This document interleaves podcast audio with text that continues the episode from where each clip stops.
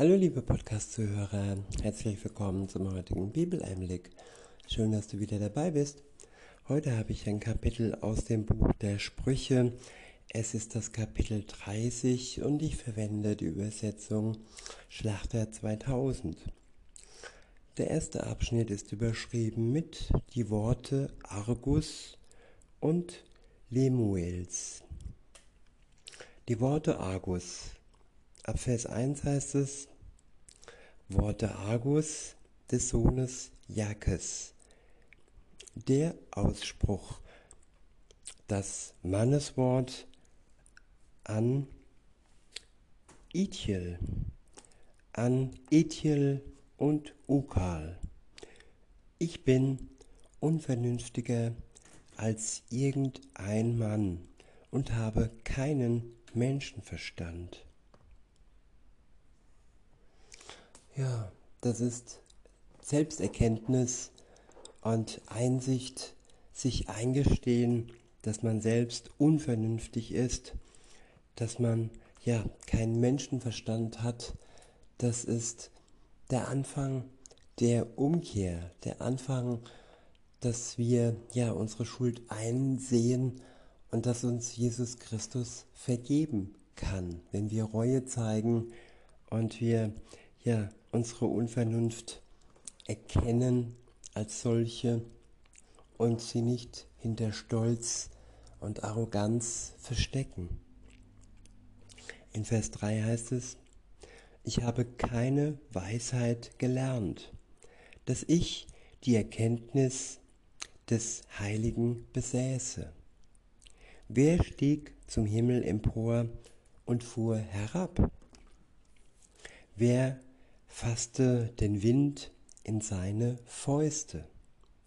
Wer band die Wasser in ein Kleid? Wer richtete alle Enden der Erde auf?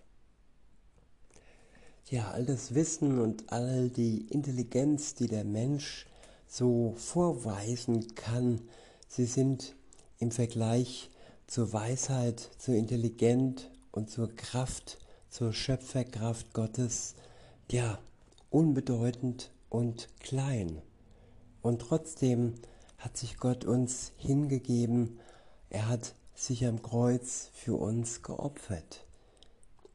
Wir waren und sind ihm wichtig und das ist das Größte, das man sich wünschen kann, dass wir für Gott wichtig und geliebt sind, nachdem wir ehrlich sind und uns eingestehen, was wir ja gegenüber Gott falsch gemacht haben. Weiter heißt es, was ist sein Name und was ist der Name seines Sohnes? Weißt du das? Alle Reden Gottes sind geläutert. Er ist ein Schild denen, die ihm vertrauen.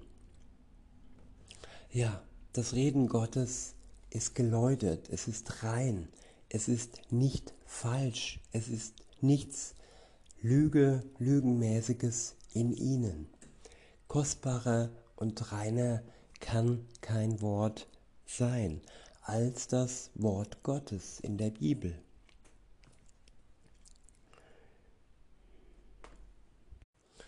Ich wiederhole und fahre fort den letzten Teil des Verses. Dort steht, er ist ein Schild denen, die ihm vertrauen. Ja, Gott ist unser Schutz, er ist unser Schutzschild, wenn wir ihm nur vertrauen. In Vers 6 heißt es, tue nichts zu seinen Worten hinzu, damit er dich nicht bestraft und du als Lügner dastehst. Ja, seine Worte, ihnen sollen wir nichts hinzufügen kein Leuchtturm und keine speziellen Schriften, keine speziellen Sonderlehren. Und ja, in Wirklichkeit sind es eher Lehren, die uns in die Irre führen und die ja bestraft werden. Also der oder die, die falsche Wahrheiten bzw. Lügen über Gottes Wort in die Welt bringen und sein Wort verfälschen und es verunreinigen, die müssen für eine die müssen mit einer Strafe rechnen. In Vers 7 heißt es, Zweierlei erbitte ich mir von dir. Das wolltest du mir nicht versagen, ehe ich sterbe. Falschheit und Lügenwort entferne von mir. Ja, von mir selbst, von dem, was aus uns kommt, durch unsere Lippen sollen keine Falschheit und keine Lügenworte kommen. Aber auch um uns herum sollen wir uns nicht mit falschen Menschen auseinandergeben, die uns in die Lüge verstricken und unseren Weg ähm, ja, von dem Weg Gottes abbringen. Weiter heißt es, Armut und Reichtum gib mir nicht, nähre mich mit dem mir beschiedenen Brot. Ja, im Vater unser heißt es, unser tägliches Brot gib uns heute.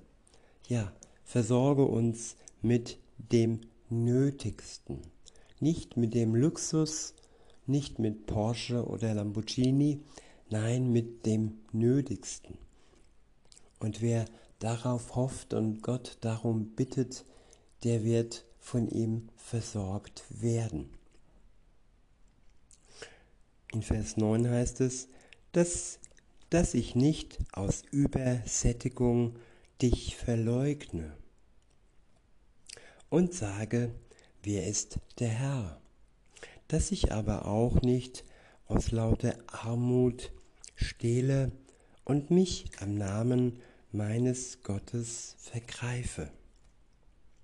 Verleumdne keinen Knecht bei seinem Herrn, damit er dich nicht verflucht und du es büßen musst.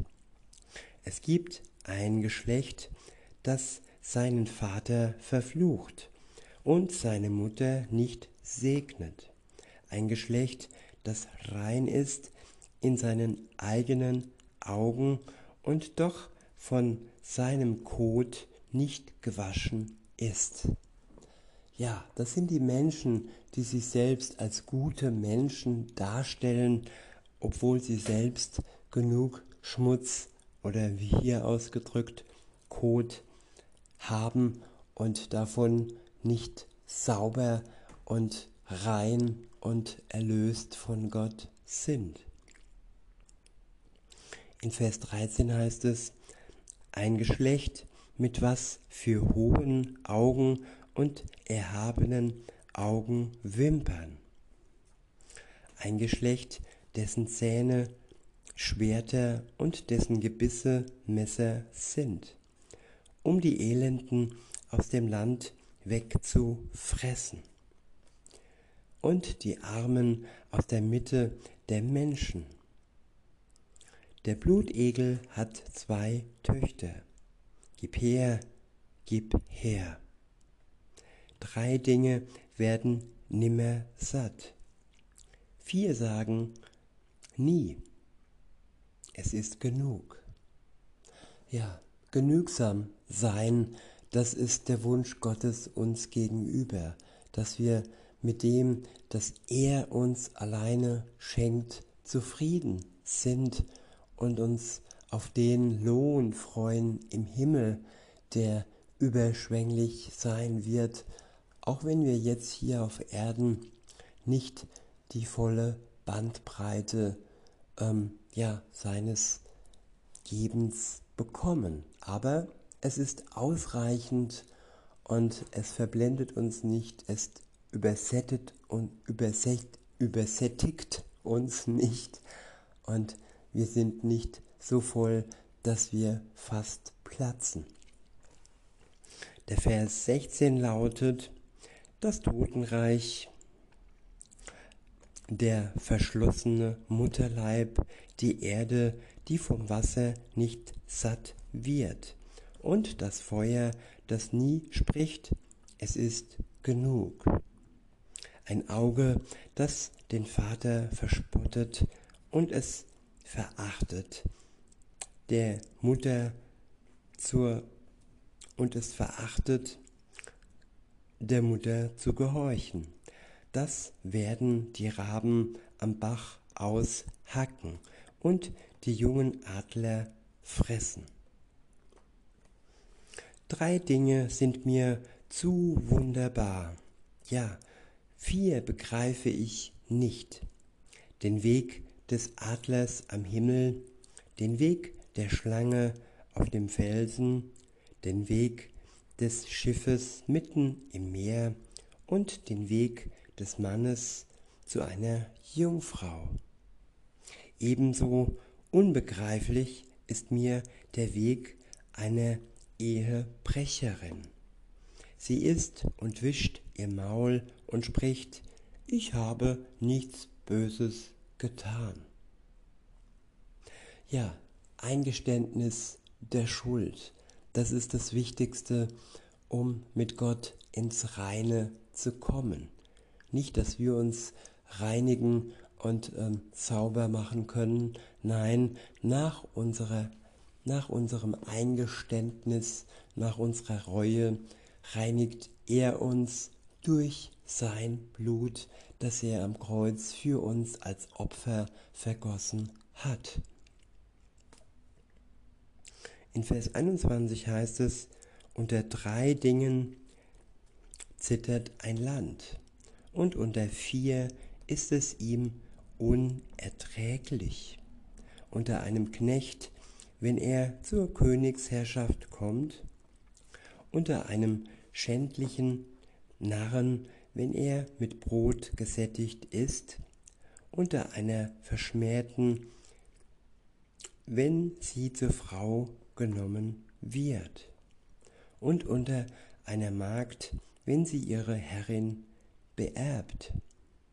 Diese vier sind die Kleinen im Lande, und doch sind sie überaus weise. Die Ameisen, kein starkes Volk, aber sie sammeln im Sommer ihre Speise. Die Klippdachse, kein mächtiges Volk, aber sie setzen ihr Haus auf den Felsen. Die Heuschrecken, sie haben keinen König, und doch ziehen sie alle in geordneten Scharen aus.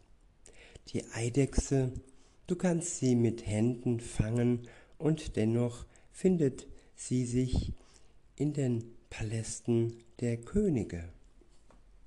Diese drei haben einen schönen Gang, und vier schreiten stattlich einher, der Löwe, der Held unter den Tieren. Er weicht vor nichts zurück. Das lendengegürtete Kriegsross, der Ziegenbock und der König, der mit seinem Heer zieht. Bist du töricht gewesen und stolz, oder hast du böse Pläne gemacht, so lege die Hand auf den Mund. Ja, wir sollten beschämt sein, wenn wir unseren Mund benutzt haben, um Böses ähm, ja, zu vollbringen. In Vers 32 heißt es, bist du töricht gewesen und stolz, oder hast du böse Pläne gemacht, so leg die Hand auf den Mund. Denn schlägt man die Milch, so gibt es Butter, und schlägt man die Nase, so gibt es Blut, und schlägt man den Zorn, so gibt es Streit. In diesem Sinne, liebe Zuhörer, wünsche ich euch noch einen schönen Tag und sage bis denne.